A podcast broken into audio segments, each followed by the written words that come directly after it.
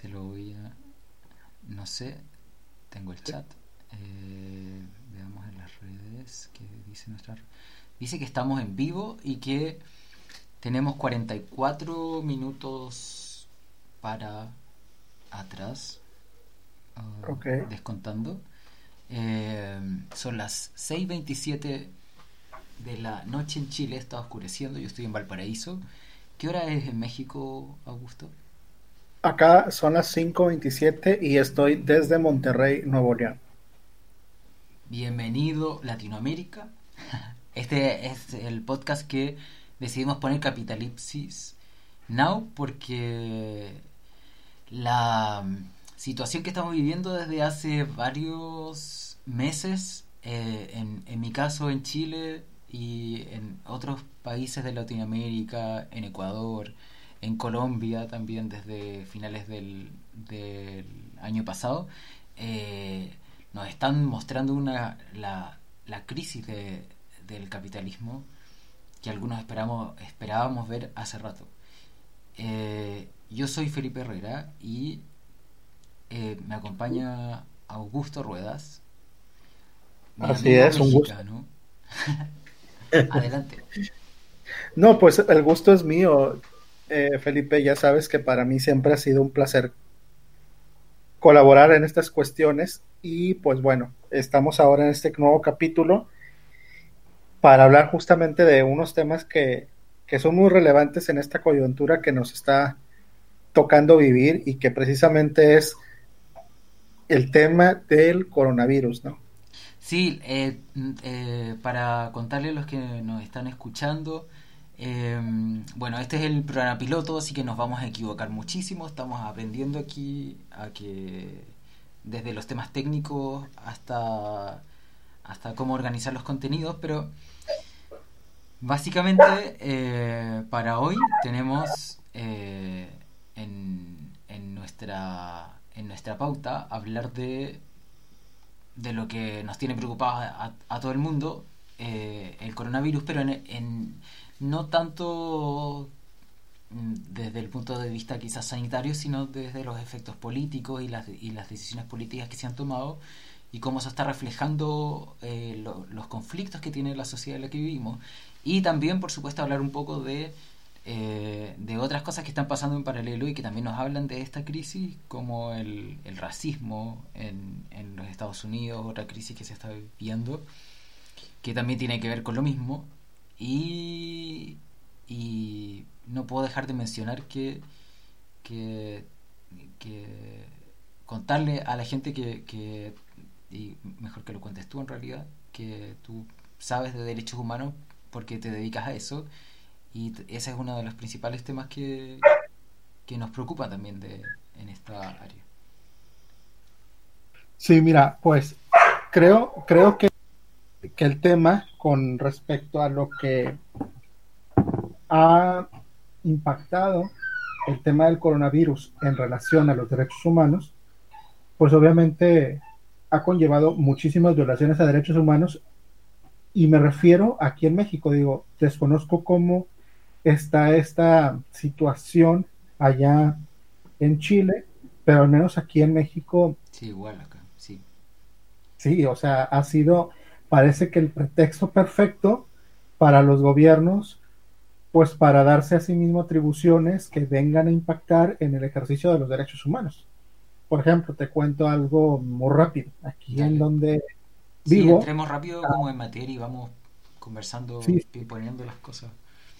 hay varios municipios, ¿no? Entonces, algunos más distantes de la zona metropolitana que otros, pero sobre todo en estos foráneos en los que son bastante distantes a la capital, pues resulta que simplemente hicieron cercos y se decretaron como si tuvieran esta facultad, una especie de toque de queda, te digo, algo no escrito, simplemente fue como a partir de esta hora ya nadie puede andar en las calles y si alguien llega a estar en la calle, pues simplemente no va a poder regresar a casa porque pues va a haber este toque de queda. Las carreteras estaban ahora sí que delimitadas con vallas y obviamente ahí las personas que sobre todo venían de afueras, pues lo único que tuvieron que hacer es reportar la situación porque pues no podían regresar a su domicilio. O sea, no podían regresar a casa. ¿Eso por iniciativa de, de, quién? ¿Eso fue al principio? ¿Fue e-, eso, eso, eso, es principio, pero continúa, continúa menos, pero sí que prevalece. Y por parte de los alcaldes o por parte mm. de los gobiernos municipales. Parecido a lo que pasó acá, al principio también. Bueno, en el caso de Chile, estamos eh, en, recién, por ejemplo, yo estoy en Valparaíso, recién hoy día, en un par de horas más, en cuarentena obligatoria que se viene pidiendo desde el principio de año. Y lo que pasaba al comienzo, lo que pasó al comienzo es que igual los alcaldes tomaron la iniciativa de, de empezar a cerrar eh, sus comunas. Incluso hubo gente que se levantó a hacer barras para que no llegaran personas de Santiago, que donde partió el foco de contagio, eh, que se iban a sus segundas viviendas. Entonces eh, la gente reaccionó, reaccionaron los alcaldes, pero luego no es, en, Chile los alcaldes está muy centralizado todo el, poder político y no tenían la capacidad de hacerlo y arriesgaban una acusación o destitución. Entonces, al final eso se separó. Pero tú me dices que allá continúa, digamos, y amenazando. Sí, continúa, continúa. De hecho, de hecho, eh, detenciones arbitrarias, detenciones ilegales, abusos en el ejercicio del uso de la fuerza, porque de alguna manera la indicación, o mejor dicho, la facultad de vigilar las nuevas medidas o el cumplimiento de las nuevas medidas de portar el cubreboca cuando sales, si ingresabas a los a las tiendas comerciales, portar cubocas o careta en su caso, recayó principalmente en los cuerpos policiales. Entonces sabes que ahí ah. creo que también es una situación muy interesante eh, de la historia del policía, de la gendarmería o del carabinero Chile, pero acá obviamente también es algo bastante similar. Los cuerpos policiales de los municipios, inclusive del propio Estado, pues nada, simplemente te veían si cubreboca, te abordaban, te preguntaban y te golpeaban, ¿no? Prácticamente porque no traías el cubreboca y que en esencia es y era una medida de salud pública. Pero es que el Ejecutivo, ya sea tanto estatal o municipal, se encargaron de dar ese mensaje. El policía va a tener esto. Mientras que el, el sector salud va a estar cuidando, pues obviamente en los hospitales y esta labor de atención.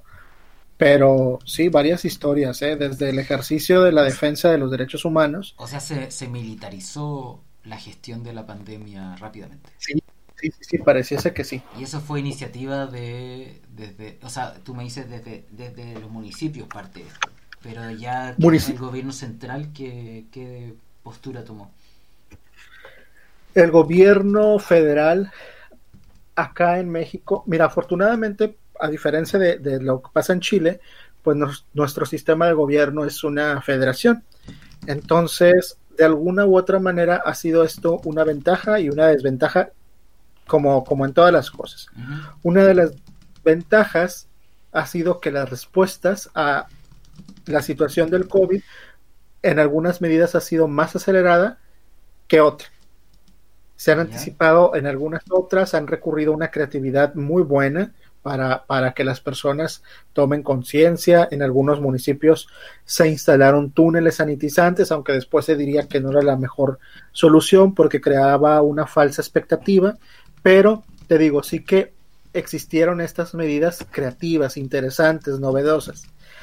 Pero desde el gobierno federal, a diferencia de en otras administraciones, que de hecho muy probablemente algunos y algunas radioescuchas recuerden, era de que en el 2009 en México surge una situación, un brote de un nuevo virus el H1N1. Ah, ¿No? Todos recuerdan esta influenza, sí, sí, sí. Y en ese momento, bueno, pues estábamos en épocas militares estrictas, muy, muy, muy estrictas, porque recordemos que todo era una guerra. Guerra contra el narco, guerra contra esto, guerra contra aquello, y se sumó esto. Entonces, eso impregnó totalmente. Que es muy parecido a lo que la postura que, tomó Piñera acá al, principio con el coronavirus. También era la guerra contra este enemigo poderoso que no se cansa de, repetir. Sí, ah, bueno, de hecho, de hecho sí es muy parecido el corte. En este sexenio, digamos que de hecho se cuidó el lenguaje. Ahora estábamos en una jornada, ¿no? En una jornada de Susana Distancia. Y de hecho se creó un personaje, Susana Distancia. Y Susana. Distancia es una personaje, una especie de heroína que lo que hace es explicarte a través de videos dirigidos a las familias, principalmente a niñas y niños, las medidas que tienen que tomar y te va explicando el por qué es importante, el lavado de manos, el uso de cubrebocas, que no visites a personas adultas mayores, etcétera. Entonces sí que cambió el lenguaje y de alguna manera sí que cambió también la forma de entender y de transmitir el mensaje desde gobierno federal. Pero te digo, al final... Desde el, 2009 estamos hablando. no, eso en el 2020. Ah, en el 2009 fue una situación completamente, como te decía, policial. Ah, ah, ya, perfecto. Sí, sí, sí, sí. Sí, fue estrictamente policial, yo lo recuerdo perfectamente. Y ahora estamos como en este otro escenario en donde sí creo que se aborda de una manera más social, con un enfoque más social que policial, que militar, podríamos decirlo. Ah, ya, ya. Acá eh, estamos un poco viviéndolo desde los la, la estela de, reclamos que, que, dejó el, el, estallido de octubre, del 18 de octubre, que consolidó un, un enojo de todas las, de la mayoría de la sociedad chilena con primero con el, el, la falta de seguridad social, si lo podemos reducir en algo, pero luego elaborándose, como sabemos, hacia una crítica al modelo, una demanda por nueva constitución y más directamente una demanda contra Sebastián Piñera que simboliza el modelo neoliberal en Chile. Eh, en eso nos pilla el coronavirus y eh, esta autoridad demostró ser absolutamente incompetente. Hoy día hoy día se está viviendo eh, números que ya no quizás tú, nos, puedes como ir contando eh, porque lo, los has visto más al detalle. Pero en términos políticos también eh, un, incluso se están viendo fracturas por decirlo así en, la misma coalición de gobierno por, por el mal manejo. Es como una incapacidad eh, general de tomar decisiones correctas. Decidieron, por ejemplo, llevar cajas de alimentos en vez de depositar dinero a la gente. Eh, un día se toman la, la cantidad de muertos, se, se, mide de una forma, después se mide de otra y te va cambiando la cifra. Y hubo una pelea de una periodista que se llama Alejandra Matus durante un mes y algo más eh, en, el que se dedicó a investigar eh, por qué Chile era el único país que aparecía con, con menos, menos cantidad de muertos en relación a los contagios y efectivamente el gobierno estaba no, no, no, hay certeza de que lo haya estado escondiendo deliberadamente, pero sí deliberadamente se estaba dejando de lado los muertos que no estaban siendo diagnosticados, porque no se estaban haciendo todos los tests que se, que se podían hacer.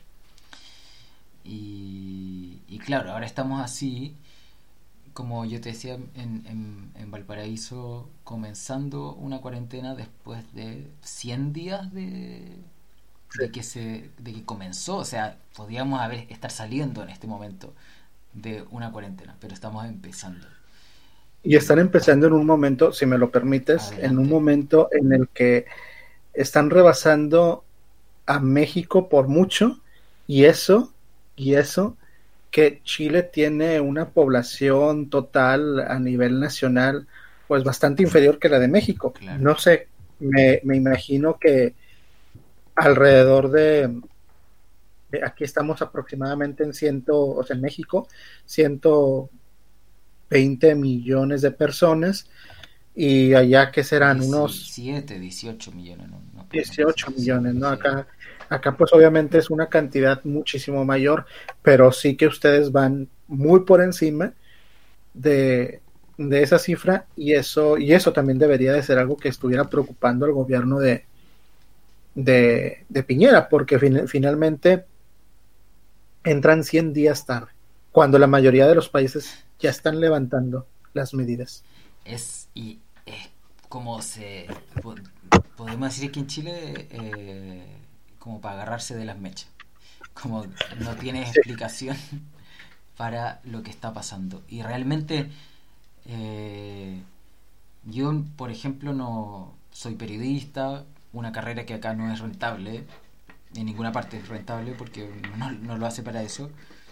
Pero con suerte me podría considerar de clase media, ya es, ya es una categoría que aquí se usa muy, muy mañosamente.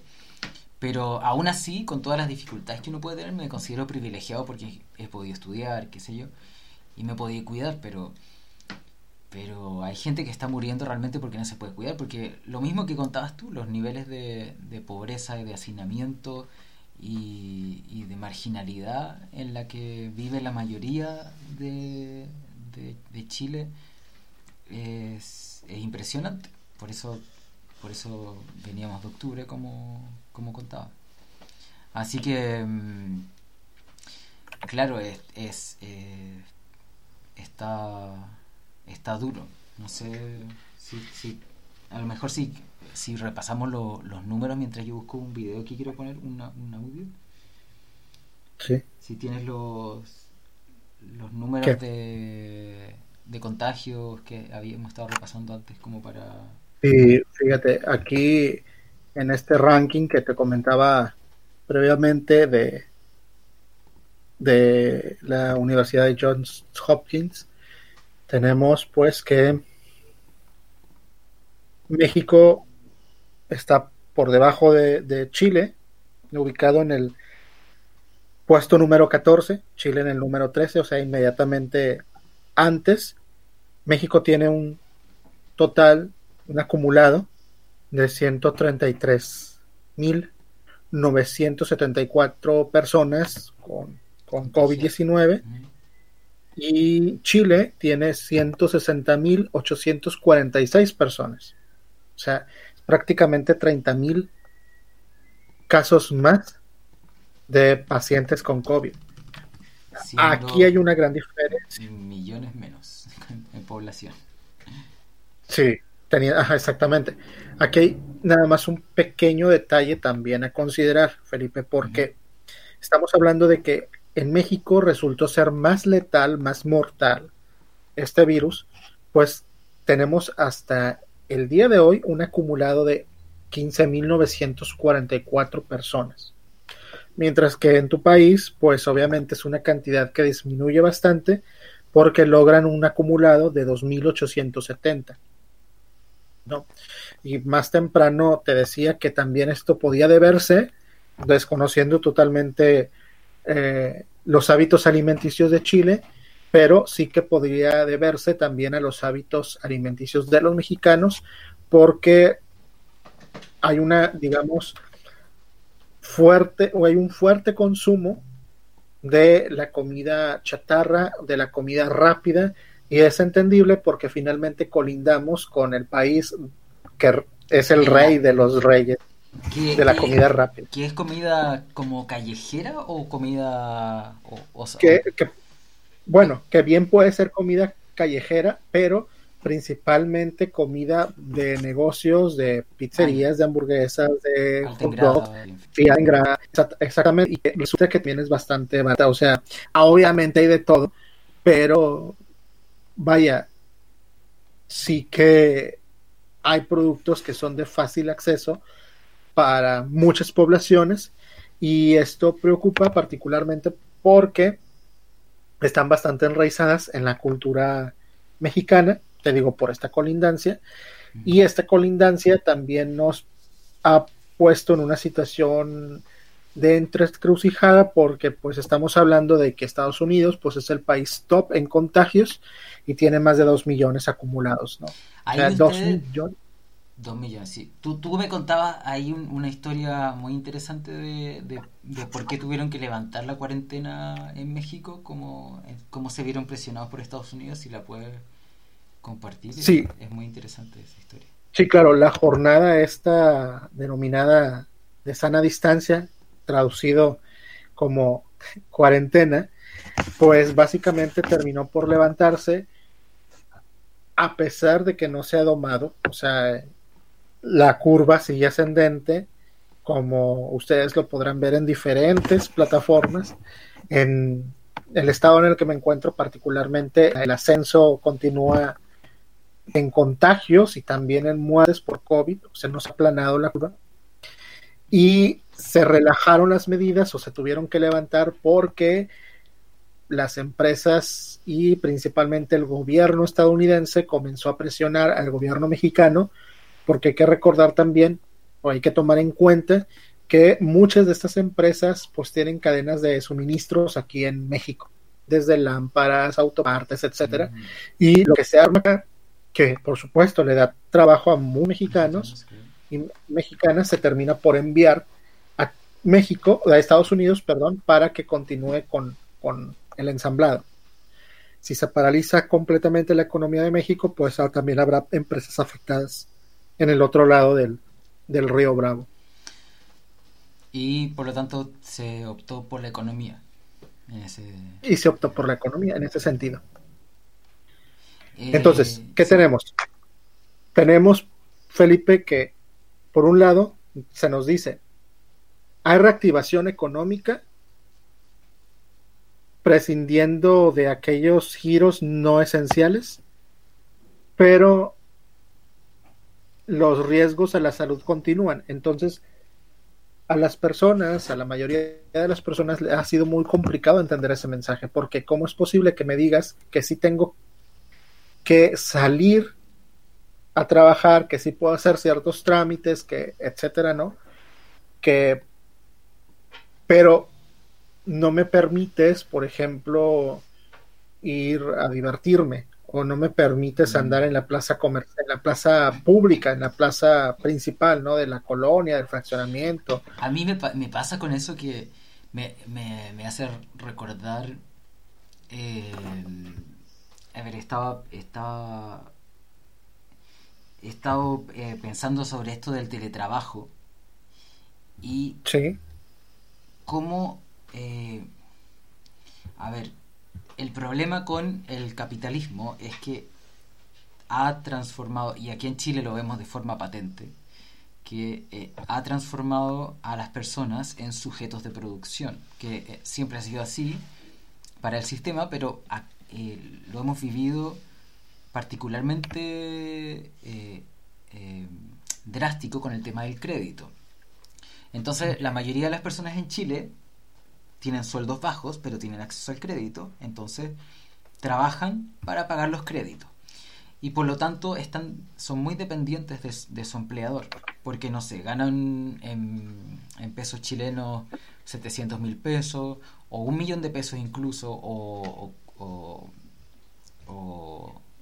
más, en un país en que el, el sueldo promedio son 400 mil pesos, o sea, estamos hablando de que ya para acceder a créditos en Chile tienes que ganar sobre 450 mil pesos líquidos, que es más o menos el,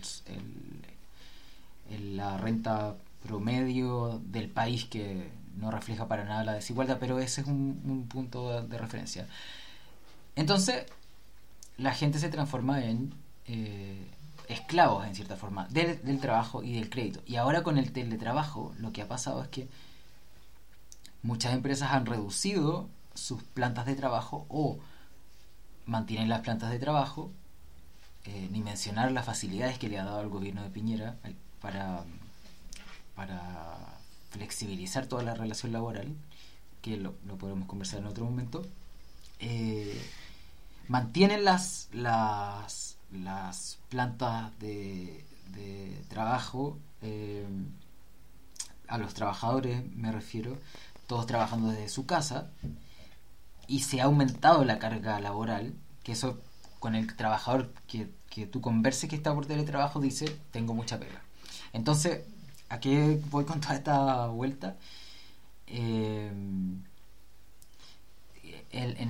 tal como tú cuentas y como se ve la experiencia de Chile, y me imagino que en el teletrabajo que pasa en general en toda Latinoamérica, que en general no ha sido muy común, terminas con sujetos que están encerrados en sus casas trabajando y lo único que hacen es trabajar y producir. Ah, nos fuimos, vamos a volver. Tenemos un problema técnico. Vamos a volver.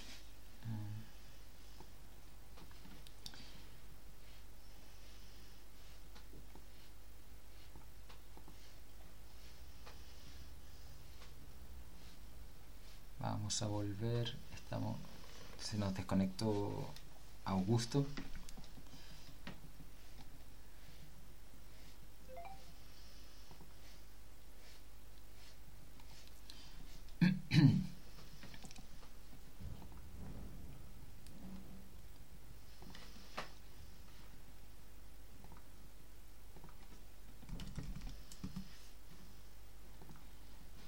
Estás. Está.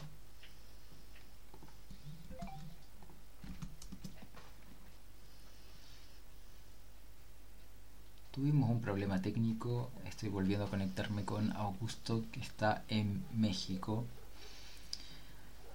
Y yo soy desde Chile, desde Valparaíso. Estamos en este primer programa eh, piloto de Capitalipsis Now, analizando esta rara situación en que nos ha puesto el coronavirus a todo el mundo y la crisis que, en que ha puesto al, al capitalismo. Ese es el tema de este programa. El capitalismo está cayendo. Y queremos entender cómo, queremos entender también qué es lo que está pasando entre las diferencias y las similitudes entre los distintos países de Latinoamérica. Eh, y vamos a estarnos reuniendo, esperamos, eh, con una cierta regularidad, probablemente una vez a la semana, eh, para conversar. Ahí sí. Aquí está de nuevo. Hola, hola. Ahí volviste. Estaba ahí ya, rellenando. Eh, te decía yo que lo, los... es increíble cómo frente a la crisis se hace evidente cómo el sujeto es un medio de producción y es un esclavo de la, de la economía finalmente. ese, ese es como mi punto de vista, no sé qué eh, ¿Qué opinas tú de eso?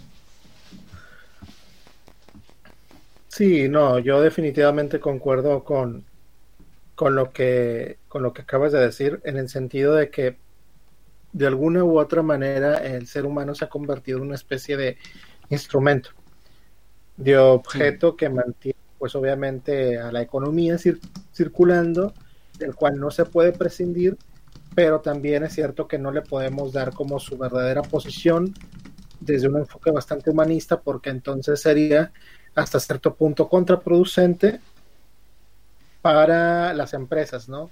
Para los capitales. Sí es cierto que las empresas se han mostrado, podríamos decirlo, benévolas, que hay empresas que llevan el tema de, de responsabilidad social también muy bien, pero hay muchas otras, Felipe, y tú no me dejarás mentir respecto a esto, al menos no sé lo que ocurre en Chile, pero acá en México es una gran verdad, en donde al trabajador, pues obviamente, en cuanto pueden, le merman una serie de derechos, ajustándole las realidades o despidiéndole sin consultarle, sí, claro. etcétera. Sí, es lo mismo. me impresiona porque para la gente que nos puede estar escuchando, eh, nosotros preparamos este programa, mm, bueno, aprovechar de contar un poquito a la gente que nos escucha, nosotros somos amigos de hace, hace varios años ya, partimos con un proyecto que, que todavía continuamos, eh, eh, se me fue la palabra, pero de vez en cuando, que es el, el ideólogo.com y desde ahí conversamos estos temas, sobre todo escribiendo y publicando artículos. Eh, pero preparamos este programa en una pauta muy sencilla eh, a través de, de, documento de Google y resulta que en la conversación que se nos va dando, nosotros tampoco chateamos mucho, ¿cierto? Pero no normalmente no, no hacemos llamado de voz y, es increíble como las, las cosas que tú cuentas de México eh, son muy parecidas a las que pasan acá en Chile. O sea, estamos tan lejos y sin duda eh, también se repite en Colombia, en Perú, en Ecuador, en, en, Bolivia, en fin, en, todos los países de, de, habla hispana. Estamos en, una en una situación muy muy tensa en general. Eh, a, propósito de eso, voy a poner un audio, no sé si lo vas a poder escuchar, pero yo voy a... Lo, se va a escuchar en, en inglés, yo lo voy a ir traduciendo para que hablemos del el otro tema que teníamos en pauta, que sigue estando relacionado con la situación mundial, que es el tema del racismo. Me parece bien. Em, dice ¿Por qué quemamos nuestro barrio? No es de nosotros, no somos dueños de nada. No somos dueños de nada. Trevor Noah lo dijo magníficamente anoche. Todos tenemos un contrato social. Si yo robo o tú robas, la persona con autoridad viene y resuelve la situación. Pero la persona con autoridad nos está matando. El contrato social se rompió.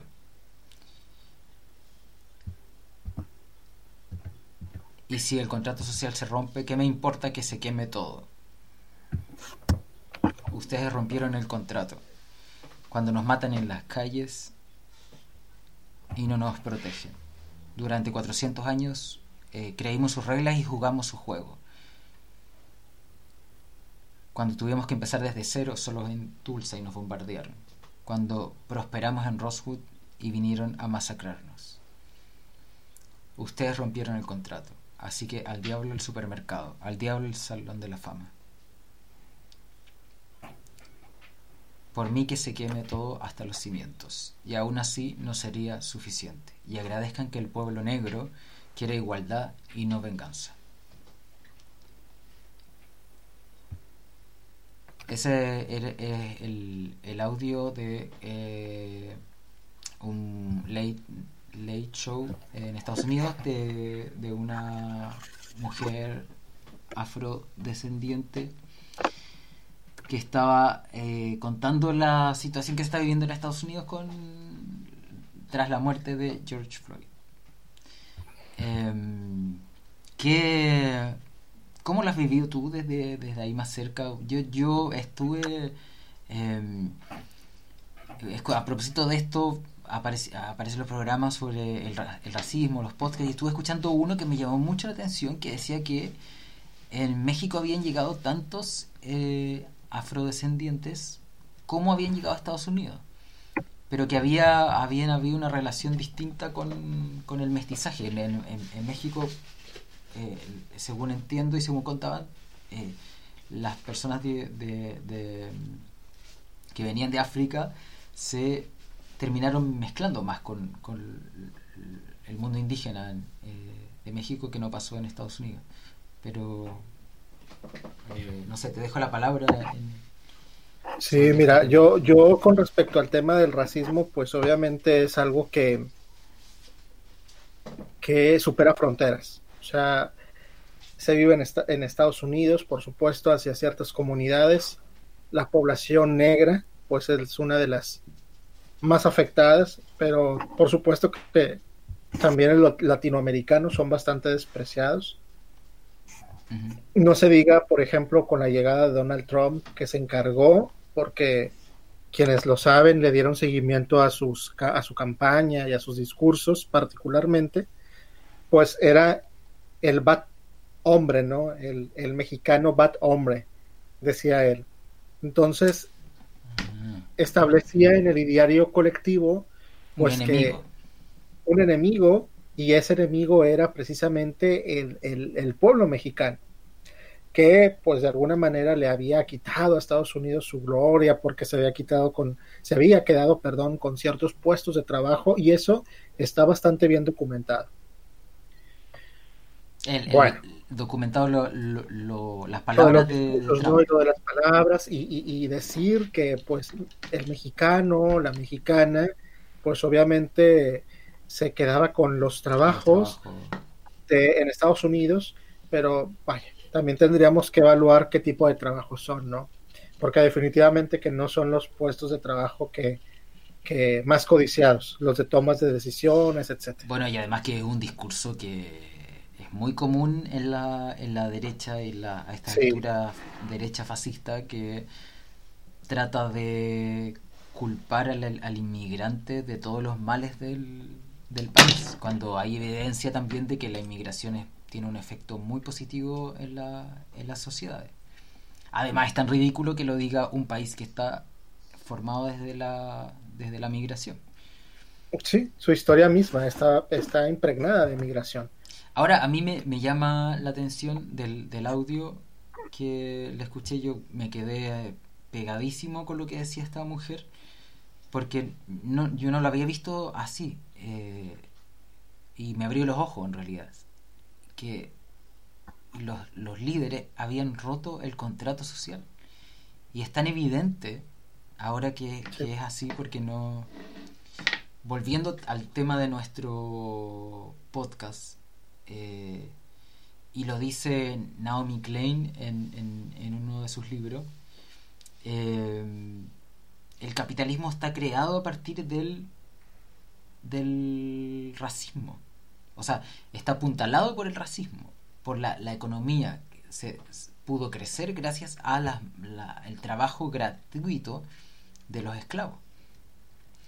Eh, y, por eso también es muy curioso que esta, revienta ahora esto porque, claro, como dices tú, eh, así como, como pasa con, con las personas eh, negras en Estados Unidos, eh, pasa también entre Estados Unidos y México con esta denigración hacia los mexicanos, pasa en Chile con un racismo también bien estúpido hacia en algún momento fueron hacia los peruanos que vinieron en masa al país, porque en ese momento estábamos en una mejor situación económica. Después fue con los haitianos. Y en, el último periodo, con también la paradoja de que en un momento se creara la visa eh, de responsabilidad democrática para que vinieran venezolanos, que fue simplemente una, una movida política de, de de Sebastián Piñera, y después que al, en, en, menos de un año se rechazara la llegada de estas personas y se cancelara todo esto porque estaban llegando muchos más venezolanos de los que de los que deseaban que existieran en Chile todo por este este racismo eh, velado porque esta es una mezcla entre racismo y clasismo también. Sí y y yo creo que la denuncia de esta mujer afro es muy puntual porque sí considero que existe y creo que puede fracturarse inclusive más el contrato social porque a como estaban las cosas dadas, construidas, trabajadas y como se pretendía seguir trabajando y como de hecho se pretende trabajar a futuro, creo que es insostenible. Sí considero que tenemos que hacer un giro hacia la sostenibilidad y obviamente como lo apuntaba bien Boaventura se usa en reiteradas ocasiones la paz, inclusive adjudicando un poco el tema de los defensores de derechos humanos y que si Dios fue un defensor y activista por derechos humanos, decía puntualmente, esto tendría que ser sí o sí anticolonialista, antipatriarcal, anticapitalista y un poco eh, vinculándolo también con lo que Rita Laura Segato por ahí en uno de sus libros, me parece que Guerra contra las Mujeres, no sé, quizás sea otro texto, pero sí que es de ella, el hecho de que cómo, cómo la paz o la ausencia de la violencia tendría que ser justamente con estas mismas ca ca características, ¿no? Y creo que ahí hay una vinculación muy interesante y es hacia donde la sociedad en general, incluidos los gobiernos, tendríamos que, que virar. Sí, yo eh, recomiendo por mi parte la, el libro de Naomi Klein, No basta con, con, decir que no. Eh, porque habla justo de lo que tú estás mencionando, que la creación de un o sea, no basta con la caída del, del capitalismo, no basta con la crítica al modelo o con, o con, la, o con que se demuestren las fracturas del sistema, porque porque si no hay una propuesta contundente desde, desde la idea de un nuevo mundo, lo que va a pasar es que se van a incentivar estas figuras eh, fascistas extremas, incluso desde la izquierda también, que van a eh, incentivar el conflicto. Eh, el conflicto y las violaciones a derechos humanos, eso creo que tendría que sí. estar siempre en el discurso. Es verdad, es verdad. Sí. Y, y, claro, en favor de que, como dice ella, de, eh, en palabras simples, hacer un desorden para imponer el orden que tú quieras imponer. Entonces, frente a eso, la, la, la, la postura política tiene que ser de proponer un modelo que sea, eh, claro, como dices tú, anti, anti todas estas cosas, pero yo creo que llegó la hora de decir, ok, es anti, pero ¿qué, ¿en qué sentido eh, va la propuesta? ¿Cuál es, cuál, cuál es la, la, la, propuesta activa, no solo reactiva al, al, modelo? Que obviamente no tiene que ver con un, una postura eh, marxista, comunista, socialista o como se llame, porque esa, esa, esa disyuntiva no es real tampoco y, y, y, y pertenece a otro mundo. Nos quedan sí. dos minutos y medio para, para terminar eh, esto este, este, este programa. Eh, te dejo la palabra. Te interrumpí, disculpa.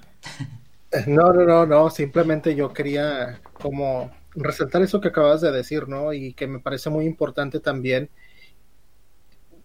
mencionar que para poder establecer un, un orden más sustentable, para y esto un poco virando también como que el tema de la Agenda 2030